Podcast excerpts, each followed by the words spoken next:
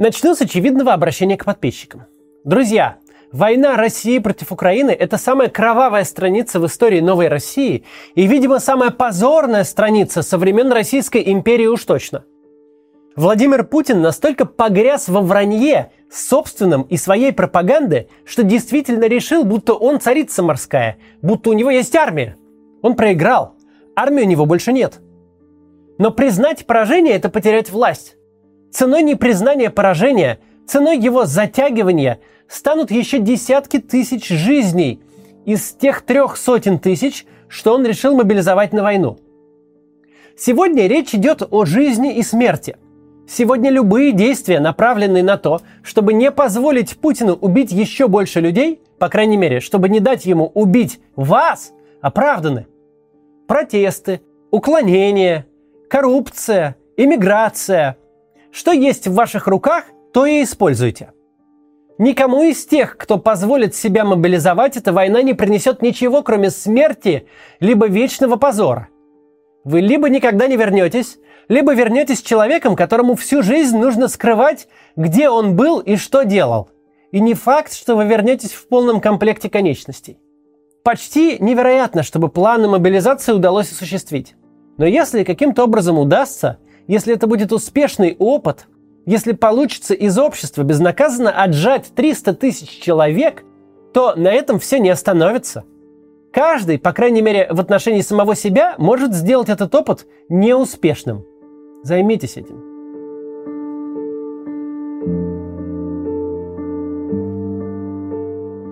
Итак, Путин объявил то, что он называет частичной мобилизацией, но то, что по факту является обычной мобилизацией. В результате хотят набрать 300 тысяч человек для войны в Украине. В российской, что характерно не в украинской, а именно в российской публичной среде, сейчас царит какое-то странное настроение. Можно подумать, что на фронте случился перелом, контрнаступление, перехват инициативы. Можно подумать, что для России есть какая-то позитивная военная новость. Дескать, теперь Путин решил воевать всерьез, по-взрослому, вот конкретный этап начался, настоящий. В реальности новость о мобилизации, собственно, к фронту никакого отношения не имеет и еще долго иметь не будет. В реальности случилось не начало всерьез, а признание провала – Путин признал, что его армия потерпела тотальное поражение, и теперь ему нужна новая армия. Армия из 300 тысяч совершенно гражданских людей, потому что военных людей больше нет. Наша система 20 лет как огня боялась любых общегосударственных и любых же мобилизационных мероприятий. Например, в отличие от слабых демократий Европы, система так и не решилась на масштабный карантин в 2020 году – а сейчас она же начала мероприятие, которое затронет 25 миллионов человек с целью изыскать 300 тысяч новых солдат. И это значит, что ситуация куда хуже и куда более отчаянная, чем мы себе представляем. Что касается фронта, то там без перемен. Украинские силы освобождают потихоньку свою территорию. Луганская область, единственный осмысленный российский трофей за всю эту войну, уже не контролируется в полной мере – со вчерашнего дня и вчерашнего же нашего ролика не изменилось ничего, кроме того, что масштабы мобилизации превысили наши ожидания. Мы ожидали 150-200 тысяч человек. Ну, а объявили 300. Искомые 300 тысяч человек все еще нужно будет где-то найти, отловить, довести до призывных пунктов, хотя они будут упираться, хоть как-то и хоть чему-то обучить и отправить на фронт. Задачи такого масштаба с привлечением такого количества людей наша система еще никогда в своей истории не решала. Даже Советский Союз такие задачи после Второй мировой войны не решал. И даже если каким-то чудом из объявленной мобилизации что-то получится, то переживать ВСУ об этом придется не раньше следующего года.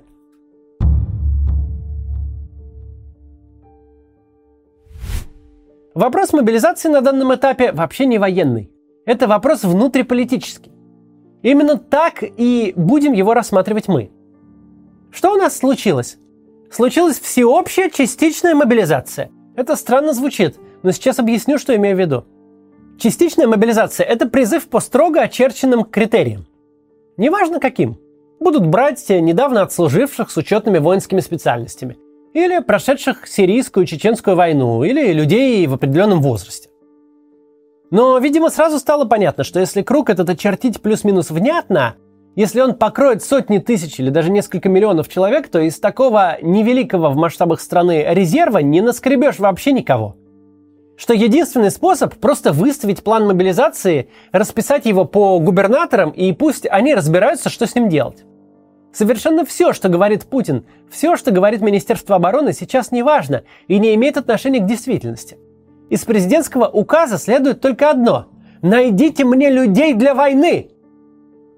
Не надо думать, что если вы не служили в армии, если вам много лет, если вы живете в Москве, учитесь в университете, имеете болезни и официальные отсрочки, то вы в безопасности.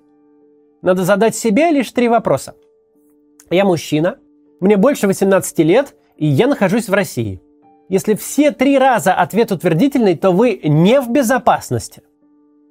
Владимир Путин в отчаянии. Он нуждается в солдатах.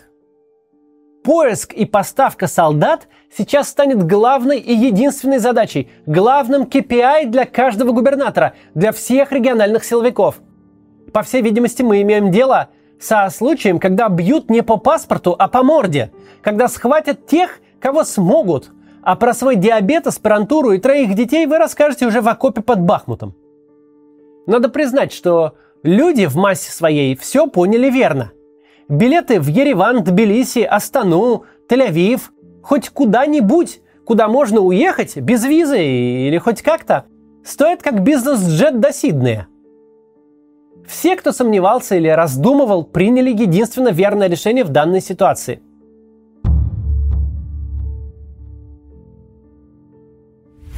Итак, кого точно призовут? Типовые приказы военкоматов в нескольких регионах появились прямо в процессе подготовки этого ролика, и, скорее всего, сейчас, когда вы это смотрите, такие приказы уже появились во всех или в большинстве субъектов Федерации. Теперь понятно, кого отправят на войну в первую очередь. Приказы обязывают явиться в военкоматы по повесткам всех солдат, офицеров, матросов, мичманов, сержантов, старшин и прапорщиков запаса. Всем, кто повестки пока не получил, запрещен выезд из города или района прописки. Если днем билеты на поезда и самолеты свободно продавались и таможню пройти проблем не было, то теперь, возможно, это уже не так. В действующих нормах прописаны так называемые разряды призыва. Есть у нас такой глава комитета Госдумы по обороне Картополов. И э, он заявил, что в первую очередь воевать отправят как раз первый разряд – то есть солдат и матросов до 35 лет, младших офицеров до 50 и остальных офицеров до 65 лет. Остальные разряды призыва уже потом, если понадобится. Не в первую очередь. Пока с приказами военкомов это сходится. Что это за требуемые значит, военные специальности, тоже пока нет информации. Возможно, когда вы смотрите этот ролик, уже стало немного яснее. Данные на места должно спустить Министерство обороны – а в Госдуме предложили начать с разведчиков, связистов, артиллеристов, танкистов и операторов беспилотников. Опять же, в приказах никаких уточнений нет. Зато понятно, кто на войну точно не поедет. Кроме сотрудников оборонно-промышленного комплекса, это депутаты, которые, собственно, и принимали новые репрессивные законы. У них отсрочка. Еще важный вопрос, отправят ли теперь на войну срочников? Непонятно. Скорее всего, отправят, но пока непонятно. Во-первых, мобилизовывать собираются тех, кто прошел воинскую службу, а их число очень скоро увеличится, потому что уволятся в запас те, кто ушел на срочную службу год назад. И ничто не помешает сразу же вручить им новую повестку, но теперь уже для войны за границей России. Во-вторых, эта самая граница России по плану властей собирается сдвинуться на восток буквально через неделю. Нет никаких сомнений, что после липовых референдумов на оккупированных территориях они будут признаны частью России – Тогда слова Шойгу о том, что срочников не отправят в зону СВО, станут неактуальны. Какая зона СВО? О чем вы вообще? Ребята защищают территорию своей страны, теперь это Россия. Многие из срочников уже находятся в приграничных областях. Много есть сообщений, что э, туда продолжают перебрасывать срочников. Так что волноваться за их судьбу есть все основания.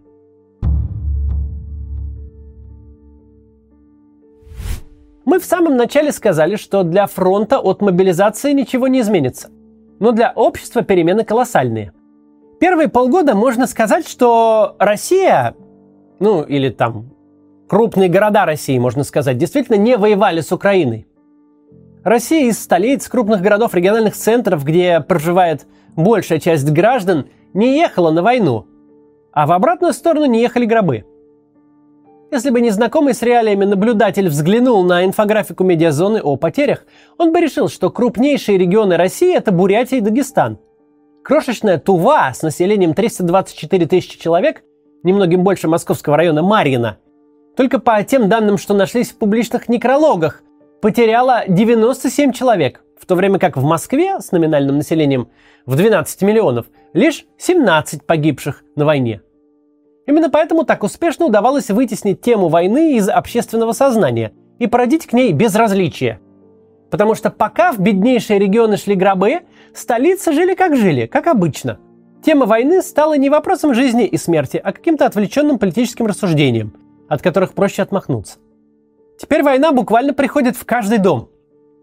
Теперь государство лихорадочно ищет мужчин, чтобы их убить ищет уже не в тех семьях, которые скорее рады отправить своих э, мужей или сыновей на войну за те зарплаты, которые там предлагается платить. Ищет в том обществе, для которого человеческая жизнь – это сверхценность, а дети – предмет религиозного поклонения.